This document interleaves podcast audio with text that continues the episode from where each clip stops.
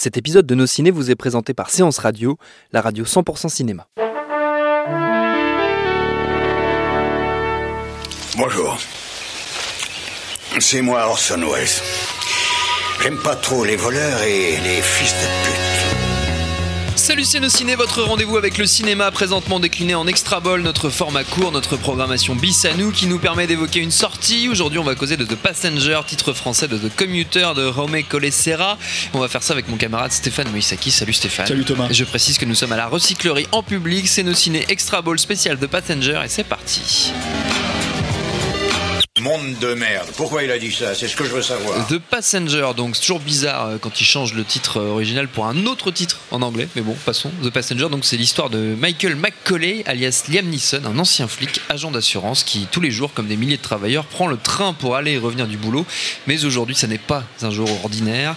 D'une, il vient de se faire virer du boulot et n'ose pas l'annoncer à sa famille, mais surtout de deux, il se retrouve embarqué dans une course contre la montre où il va devoir identifier un mystérieux passager avant le dernier arrêt au risque de se mettre en danger lui-même de mettre en danger les autres voyageurs et de mettre en danger sa famille. Je n'en dis pas plus. Est-ce que j'ai bien résumé, Stéphane? Ah ouais, ouais, t'as très bien résumé le film Merci. parce que c'est ça. C'est Voilà. ça, c'est l'histoire. Ouais. euh, alors c'est un film, c'est leur quatrième collaboration Ouais. à, à Liam Neeson et Romy Colessera. Je sais pas pourquoi euh, ils ont une collaboration aussi euh, fructueuse. écoute. ouais, ouais, mais malheureusement en général ça te donne pas forcément des non, films super pas que des intéressants. bons films, non. Voilà, moi je, je sais que bon, sans identité c'est très très dur à regarder. C'est à chier.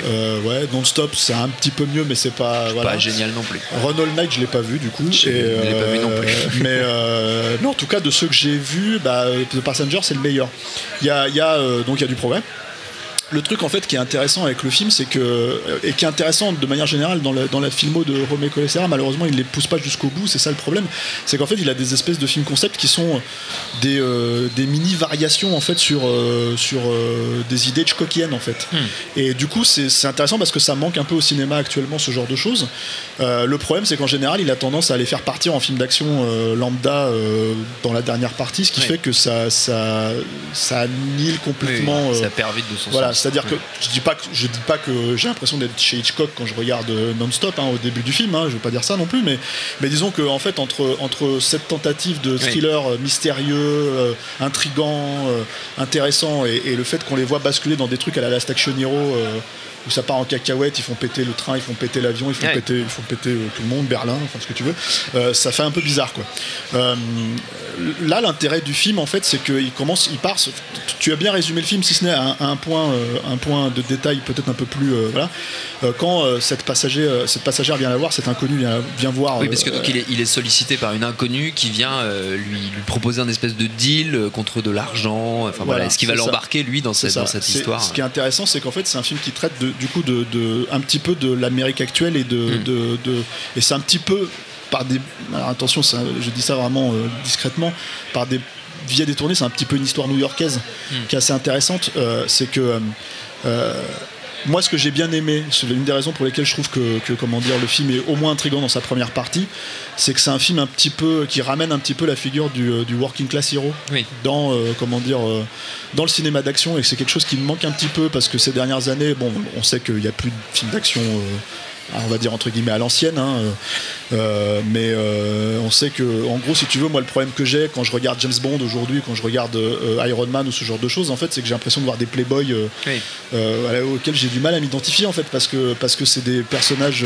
je comprends que il y a une certaine partie du public qui s'identifie là-dedans, qui voudrait être. Oui, c'est c'est une comment forme dire d'aspiration, on va dire. d'inspiration à Ouais. être des gros cons riches mais le truc c'est que c'est que non mais bon voilà mais le truc c'est que c'est que non mais je comprends en fait si Oui, tu veux plus la, la misère existe et plus je peux comprendre en fait qu'on puisse se projeter là-dedans. Mais c'est pas John McClane, quoi. voilà c'est ça. Et le truc c'est qu'en fait il y a ce, ce type de personnage là un petit peu à l'ancienne euh, voilà de tout simplement effectivement de working class hero de, de, de- de personnages un peu crédibles que tu peux comprendre en, fait, en plus qu'ils soient interprétés par un mec comme Liam Neeson même si on a l'habitude maintenant de le voir dans des conneries comme Tekken ou des trucs comme ça Voilà, il, Euh, a un peu euh, alourdi sa filmographie de, de- de Bah, films qui, qui, du coup rendent un peu précautionneux Ouais, quand on le Dark- voit sur Darkman, l'affiche. euh, Ah, représente. bien sûr qu'il y a Darkman, voilà. mais c'était il y a Darkman longtemps représente. Darkman. Ouais, certes, mais bon. Voilà.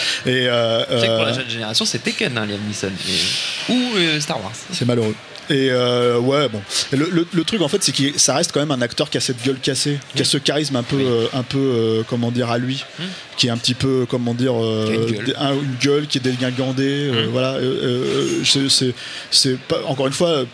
Pour, c'est pas les mêmes films, c'est pas la même chose, mais je comprends qu'il se retrouve dans des films comme Taken parce que comme on pouvait filer des films comme ça à Charles Bronson dans les années 80, Ouais. enfin 70 quoi.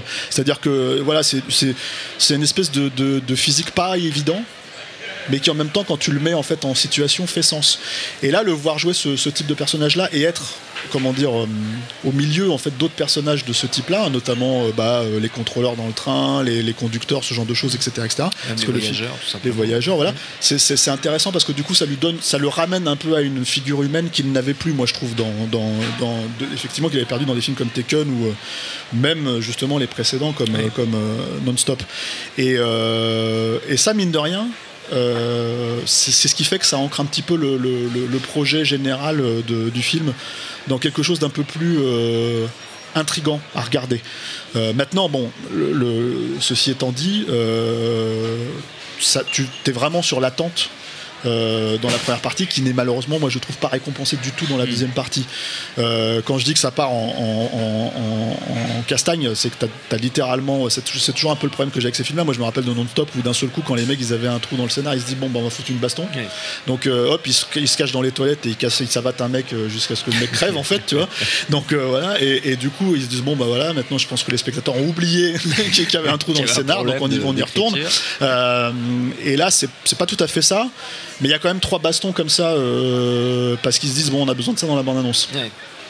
Moi j'appelle ça un peu du Taken exploitation en fait. Voilà, c'est c'est euh, euh, voilà c'est c'est un nouveau genre euh, spécialement. Avec que Liam Neeson. Liam Neeson. Voilà. Peut-être dans 10 ans, il y a des gens qui le copieront, comme il y a le Born Exploitation maintenant. C'est vrai. Voilà. Mais le truc, c'est que, c'est que, alors petite nouveauté. Euh, Romé Colessera essaye un petit peu de varier parce que comme il se retrouve un petit peu dans un endroit confiné, enfin je veux dire, il reste vraiment dans le train jusqu'à la dernière partie du film. Euh, comme il se retrouve dans un endroit confiné comme ça, euh, bah, il se dit bon, je suis obligé de changer un petit peu les, euh, les, les, la façon de les présenter. Et t'as notamment un, un- alors c'est pas terrible, hein, c'est pas du McTiernan, hein, mais mais voilà, t'as as un espèce de plan séquence à un moment donné avec une baston où tu te dis bah il a essayé quoi, il a essayé de faire quelque chose de différent. Moi je trouve que ça fonctionne pas très bien parce que tu sens les, les coupes, voilà, etc. etc. T'es pas super impliqué dans le moment. Mais tu sens que ça a été travaillé, tu sens qu'il y a une chorégraphie, tu sens qu'ils ont essayé vraiment euh, de préparer ça minutieusement et tout. Donc euh, j'imagine que ça peut quand même être un petit plaisir euh, si, si tu oublies que, le cinéma d'action c'est McTiernan. Mais voilà. Mais donc tu as quelques trucs comme ça. Et, après, bah, tu as, la grosse scène d'action finale. Qui est malheureusement je trouve euh, voilà enfin euh, c'est euh, Hitchcock en stéroïdes quoi tu vois c'est vraiment c'est vraiment tu prends la scène finale je sais pas de Vertigo et puis c'est comme si d'un seul coup on faisait péter tout et, et- et en même temps quoi tu vois c'est un peu cette- ce, ce truc qui qui moi je trouve en fait est une mise à jour de ces trucs là qui fonctionnent pas en fait et qui surtout prend beaucoup plus le pas que chez Hitchcock. Chez Hitchcock c'était un climax c'était traité comme tel et, et- et c'était un aboutissement en fait si tu veux physique de, de tout un parcours du personnage quoi que là en fait euh, c'est vraiment, euh, on, a besoin de, on a besoin de plans explosifs pour la bande-annonce, du numérique partout, enfin des, des, du déraillement de train, etc. etc. Et voilà.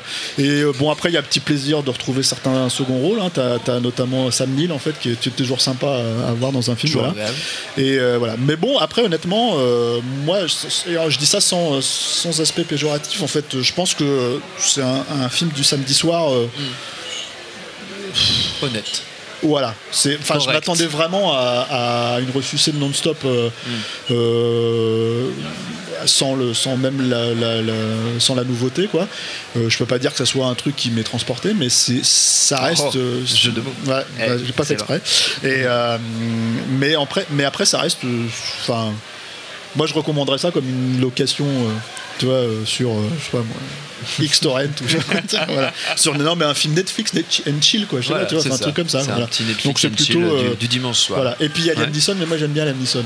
Ah. Donc euh, voilà, Bah, c'est toujours sympa Liam tu sais. euh, Mais il est sympa, Liam bah, Moi j'aime bien Liam Neeson, Ouais, voilà, t'as pas me. Bah, ouais, je, te, moi, je te ju- moi, je te juge pas, Stéphane. Merci. On le regardera un, un dimanche soir si tu veux, il n'y a pas de problème. The Passenger, c'est donc à découvrir au cinéma où vous attendez un dimanche soir de la voir sur Netflix ou sur euh, votre lecteur Blu-ray. Notre temps est écoulé. Merci Stéphane.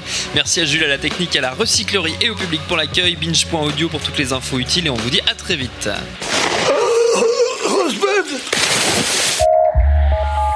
Bonjour, c'est Betty Mourao et on se retrouve tous les jours sur Séance Radio pour la séance live. L'actu ciné, le coup de cœur des blogueurs, les invités cinéma, et eh bien le meilleur de l'émission est disponible tous les jours en podcast sur iTunes, sur SoundCloud, sur tous les autres agrégateurs et bien sûr sur le site de Séance Radio à partager à volonté.